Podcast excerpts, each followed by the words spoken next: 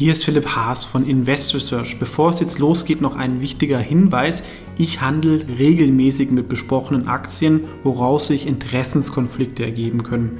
Auch wenn ich nach bestem Wissen und Gewissen recherchiere, könnte es natürlich Fehler geben. Deswegen natürlich auch immer selber recherchieren. Ich übernehme dafür keine Verantwortung. Und diese Informationen stellen natürlich auch keine Empfehlung dar. Man kann mit einzelnen Aktien auch Totalverluste erleiden. Das sollte man wissen. Jetzt viel Spaß beim Podcast. Hallo, ich Philipp Haas von Invest TV und in diesem Video geht es um eine meiner Meinung nach spannende Aktie, die natürlich spekulativ ist und auf die mich auch jemand aus der Community gebracht hat, mir eine Idee geschickt hat. Ich habe es mir angeschaut aus meinem Bereich und fand ich interessant ähm, und auch vorweg, ich bin dort investiert, weil es eine Aktie ist, wo ich mir auf einige Jahre Vervielfachungspotenzial vorstellen kann. Aber da kann natürlich, wenn es doof läuft, auch fast alles weg sein, weil es wie so oft ist, je höher die Chancen, dann sind auch die Risiken. Um was geht's? Es ist eine chinesische Aktie, die heißt 111 Inc. Und die sind ein führender E-Commerce-Anbieter für den Versand von Medikamenten in China. Dabei haben sie einerseits ein B2C-Geschäft, sowas wie Shop-Apotheke bei uns, ja, dass man einfach als Endkunde auf eine Webseite geht, Medikament bestellt und es kommt dann hin.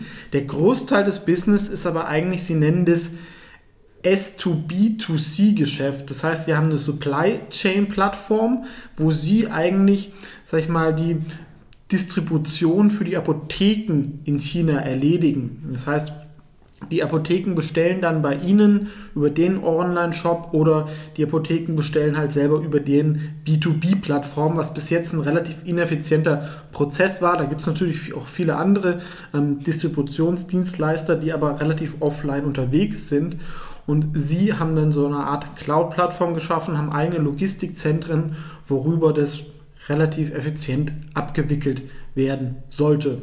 Die Fantasie kommt aber auch noch dazu, dass sie, sag ich mal, eine Rolle dabei spielen wollen, das chinesische Gesundheitssystem digitaler und effizienter zu machen und auch viele weitere Services dabei sind zu starten, teilweise in Partnerschaft, zum Beispiel Telemedizin, E-Rezepte, ähm, Customer Relationship Management für die Apotheken, ähm, Cloud Clinic, wir sehen das hier unten, aber auch so ein paar SaaS und Cloud Services. Und was sie halt geschafft haben, sie haben 300.000 Apotheken in China, sind Partner von ihnen, ähm, also haben da eine Kundenbeziehung, das ist natürlich schon ein gewisser Wettbewerbsvorteil und sind dabei, ein eigenes Ökosystem aufzubauen. Und da kann man natürlich dann auch mit den Kunden mitwachsen, ne? weil am Anfang bestellt so eine Apotheke vielleicht noch nicht so viel, es wird dann immer mehr und auch insgesamt der Gesundheitsmarkt wächst natürlich stark. Sag ich mal, das Basis-E-Commerce-Geschäft im B2B-Bereich, das hat relativ niedrige Margen, wächst aber extrem stark. Das B2C-Geschäft hat etwas höhere Margen. Aber die Fantasie kommt halt daher, dass man den Apotheken und Ärzten und Krankenhäusern halt zusätzliche höherwertige Dienstleistungen, IT und Software verkauft. Der Gesundheitsmarkt in China soll nach Aussagen des Managements in zehn Jahren der größte überhaupt sein. Ähm, aktuell ist Autos und Immobilien noch größer. Ist ja auch insgesamt einer dieser Top 3 Märkte, aber China ist ja immer die große Frage, wird es reich, bevor es alt wird? Und Alterung merken wir jetzt schon in China, dass das langsam Thema wird durch die Ein-Kind-Politik. Es kommt nicht mehr so viel nach und das ist natürlich dann eine riesen Herausforderung für das Gesundheitssystem und das muss auch effizienter werden. Das ist auch das, was der Staat auch will, dass das digitaler wird, dass man gewisse Arztbesuche auch ersetzen kann, dass das ganze System da besser funktioniert. Dann braucht man weniger Leute ähm, und natürlich auch die medizinische Versorgung, zum Beispiel in ländlichen Regionen, kann besser werden. Also das hilft natürlich schon mal, dass man da die staatliche ähm, Rückendeckung hat. Und anders als vielleicht bei Social Media ist das natürlich auch politisch unverfänglich, den Gesundheitsprozess ähm, zu stärken. Man hat auch keine Too-Big-to-Fail-Problematik, wie es vielleicht im Bankenbereich mit Alipay und Tenpay ist. Und das ist natürlich schon mal in China besonders wichtig, wenn man da die Rückendeckung hat. Konkurrenz gibt es natürlich viel, vor allem im B2C-Bereich. Da sind die ganzen großen Internetfirmen drin, Alibaba Health, JD Health, wie Doctor, Ping An die aber zumindest im Medikamenteversand sich noch mehr, sag ich mal, auf so Nahrungsergänzungsmittel oder sage ich mal so die typischen OTC-Pharma-Sachen ähm, spezialisieren. Im, sag ich mal, im richtigen medizinischen Bereich verschreibt das ja ein Arzt. Also der eigentliche Kunde ist ja ein Arzt und nicht der Endkunde, der sich mal Kripostat oder irgendwas anderes ähm, kauft. Da sind die Margen zwar höher, aber sag ich mal, das Volumen ist kleiner. Und hier entsteht natürlich auch nochmal ein ganz spannender Markt, was jetzt auch durch ein paar Partnerschaften, zum Beispiel mit Baigen, ähm, auch deutlich wird. Man darf ja ähnlich wie bei uns ähm, als Pharmakonzern keine richtige Werbung machen für medizinische Produkte.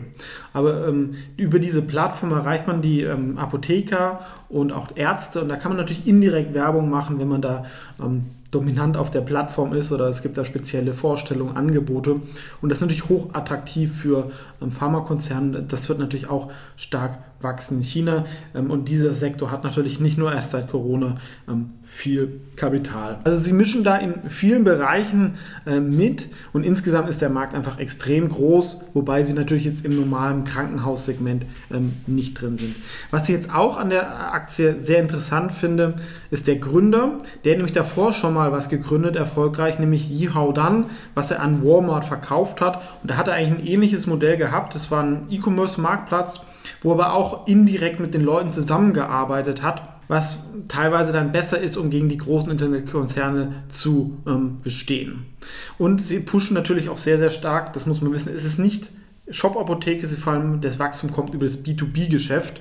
Ähm, das B2C-Geschäft läuft eher so mit, dass man so ein bisschen lernt. Man will ja vielleicht auch nicht zu stark in Konkurrenz zu seinen eigentlichen Hauptkunden dann kommen. Eine weitere Fantasie, wie ich es auch schon angesprochen habe, ist, aktuell ist die Grossenmarge im B2B-Bereich noch sehr niedrig. Ähm, je mehr Services sie diesen Partnern verkaufen, desto höher sollte die werden. Und dann könnte es halt irgendwann auch als Health IT-Firma gesehen werden und nicht als Medikamente E-Commerce-Firma.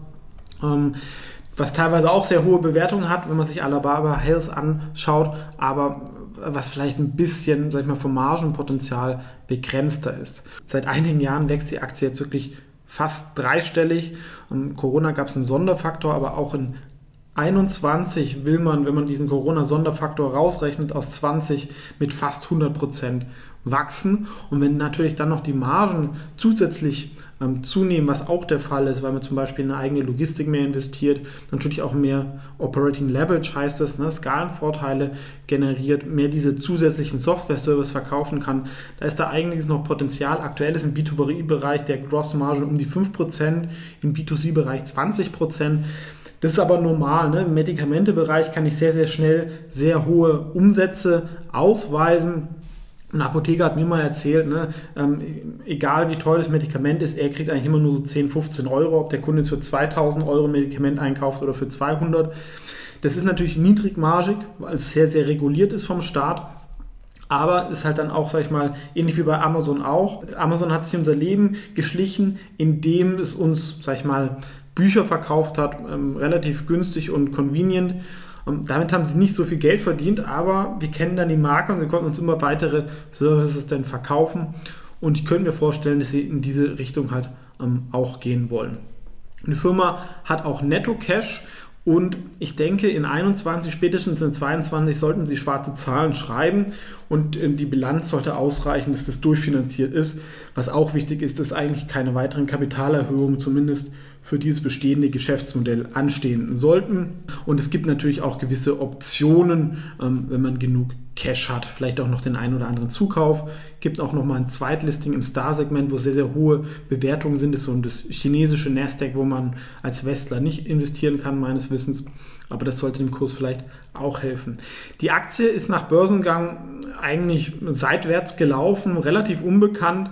Dann wurden so ein, zwei Partnerschaften ähm, verkündet mit Biogen und auch im Telemedizinbereich und natürlich die guten Zahlen. Dann ist die Aktie mal explodiert. Seitdem ist jetzt konsolidiert und das könnte natürlich auch ein ganz interessanter Einstiegszeitpunkt sein. Gerade bei 10 Dollar ist eine Unterstützung oder wenn sie jetzt, sage ich mal, hier mal wieder über die 14, 15 Dollar gehen würde, dann würde es vom Momentum her auch wieder sehr positiv aussehen. Aber auch so ähm, finde ich, dass das eigentlich ganz okay, weil das ähm, Downside-Potenzial, glaube ich, doch relativ niedrig ist. Ne? Wenn wir jetzt sagen, wir schauen mal zwei Jahre zurück, seitdem ist das Unternehmen im Umsatz äh, drei- oder vierfach so groß und ich zahle auch nur 10% mehr. Also heiß gelaufen ist das Ding noch nicht. Und ähm, der Markt per se ist halt ähm, wirklich sehr, sehr interessant.